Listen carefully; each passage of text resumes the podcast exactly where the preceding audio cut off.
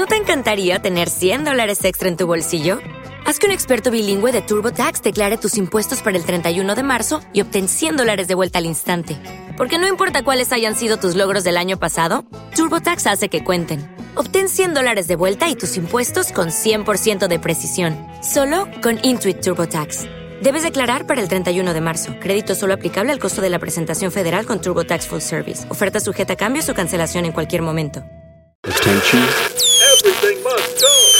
¿Qué tal? Muy buenas tardes. Bienvenido, bienvenida a este miércoles en el que vamos a disfrutar de una de las bandas más importantes de la historia de la música y que gracias a este día de, gracias a este programa de 60 minutos, vamos a poder entender por qué todavía en las tiendas existen camisetas que se venden con su nombre y por qué mucha gente, muchas jovenzuelas y muchos jovenzuelos que llevan estas camisetas no saben ni siquiera por qué llevan esa camiseta y se piensan que es, pues bueno, una especie de alegoría o una especie de aplauso hacia lo español, hacia el nombre de Ramón. No tiene nada que ver, queridos amigos. Icónicos, tenían una estética que ahora mismo, por ejemplo, tú ves al guitarra de Nancy Rubias de Mario Vaquerizo y es uno de ellos.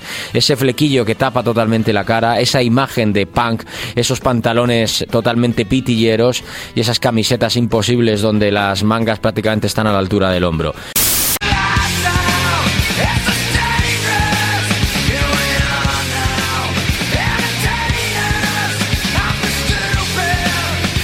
Problemas personales ya desde niño, una infancia difícil, una infancia complicada y con problemas de salud. Eh, era un tipo delgado, un tipo con un aspecto y una mirada de, niño enfermo.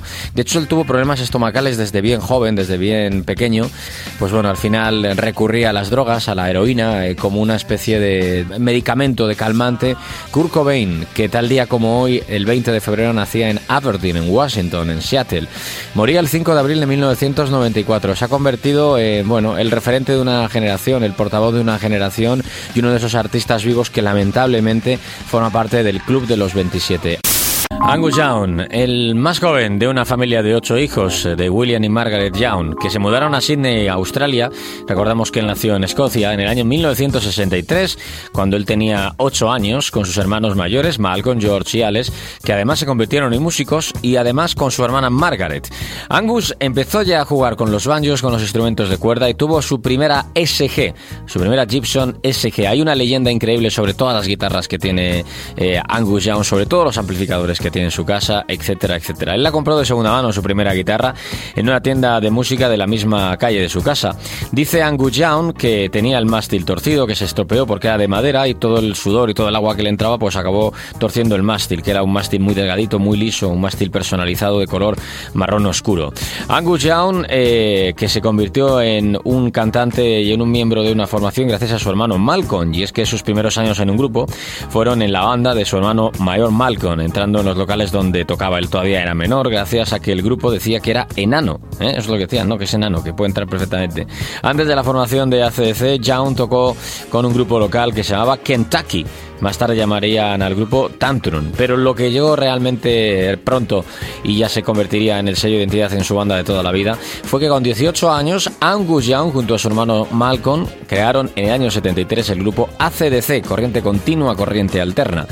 Para hablar de Nirvana tenemos aquí a Dover, que además acaba de publicar su nuevo disco que se llama Complications, que hablar de, de Dover y hablar de Amparo, hablar de Samuel, en fin, hablar de, Nirvana con Dover es prácticamente hablar de lo mismo porque ha formado parte de vuestra vida.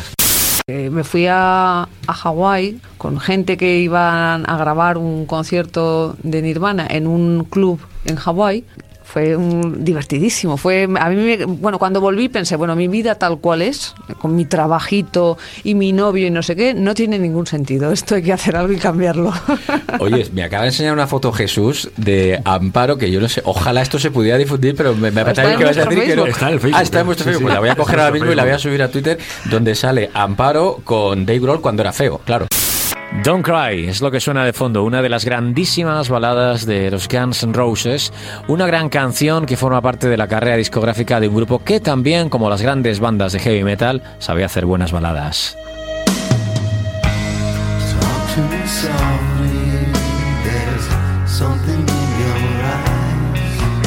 Don't Cry, que es una canción eh, que se incluye en uno de los discos de, Guns N' Roses, que forma parte de su carrera discográfica y que forma parte del eh, Juice Eurovision One, siendo la cuarta de este CD, y otra que tiene una letra alternativa a la original, que se encuentra en el Juice Eurovision 2.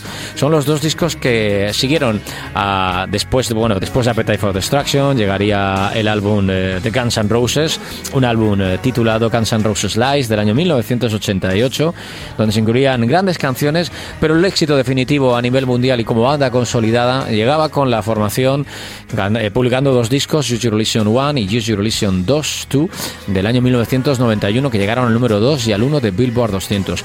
Según dice Slash, el sonido eh, de la canción que vamos a escuchar a continuación era el sonido de la banda rompiéndose. Hubo una opa hostil, llamémoslo así, de Axel Rose al resto de la formación. Dijo que tenía que ceder todo el mundo sus derechos, el nombre del grupo a él, que el nombre del grupo debía llevarlo él y que si no la banda desaparecería.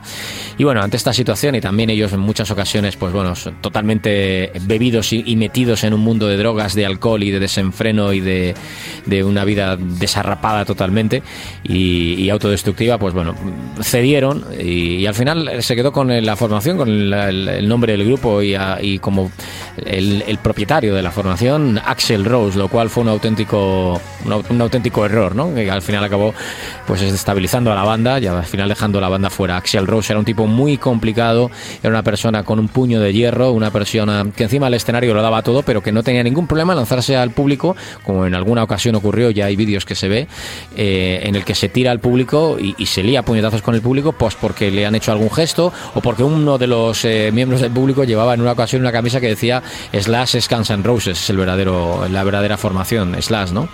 Bueno, el caso es que la formación y en un momento en el que Slash prácticamente un día estuvo a punto de perder la vida, se quedó inconsciente en la puerta de un ascensor y estuvo en coma, pues por el abuso de las drogas y del alcohol, pues bueno, al final le hizo ceder en, este tipo de chantajes que Axel Rose propuso a la formación, a Guns N' Roses. Grandes canciones en esos álbumes, en Use Relation 1 and 2, dos álbumes geniales con grandísimas canciones y con esa canción que según dice Slash significa la banda derrumbándose y cayendo. November Rain en el día de Guns N' Roses. Me siento como en otra plaza, en la de estar solito en casa. Será culpa de tu piel Hoy es el día de Rafael y hoy estamos escuchando, bueno, grandes canciones de Rafael en su historia y en su última época, pues bueno, ha hecho esto, cosas como esta, ha editado discos donde ha colaborado con grandes artistas y también se ha atrevido a cantar canciones de otros, como por ejemplo esta canción que canta con Dani Martín o una canción de Dani Martín que se llama Peter Pan, el que fuera cantante del Canto del Loco.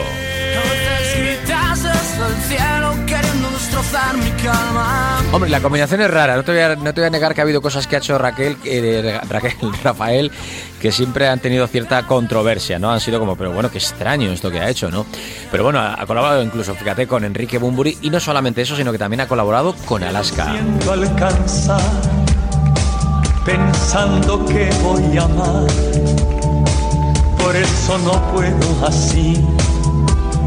Quitar mis ojos de ti. Esta es la versión del éxito de Boys Town Canting My Eyes of You, que canta con Alaska en una versión españolizada. que al mirar, toda mi culpa no es enamorar. Un artista único que también ha tenido cierta mofa y bufa en algunas de sus canciones también, sobre todo, cuando las ha cantado en inglés. Se sostiene, mira, fíjate, no obstante, dicen que es un artista que está a la altura de, artistas como Michael Jackson, como ACDC o como Queen, porque se sostiene que, bueno, que solamente existen eh, cuatro discos de uranio en el mundo de la música con certificación oficial. Michael Jackson, otro ACDC, otro a Queen y otro a Rafael. No es nada fácil lo que él ha conseguido. Pero sí es cierto que al estar a la altura de ellos, bueno, con el tema del inglés como que se atasca un poquito más, o al menos a nosotros nos parece. Hay una canción que que ha, suscitado mucha broma y mucho cachondeo, pero que para mí es una, una gran canción. Se trata de una gran eh, canción, una de, las canciones más importantes de la carrera de, de Rafael. Y no nos referimos concretamente a esta. No, queridos amigos, no nos referimos a esta. Nos referimos al Aquarius, esa canción que le ha hecho también famoso y con la que ponemos el bonus track y el broche de oro.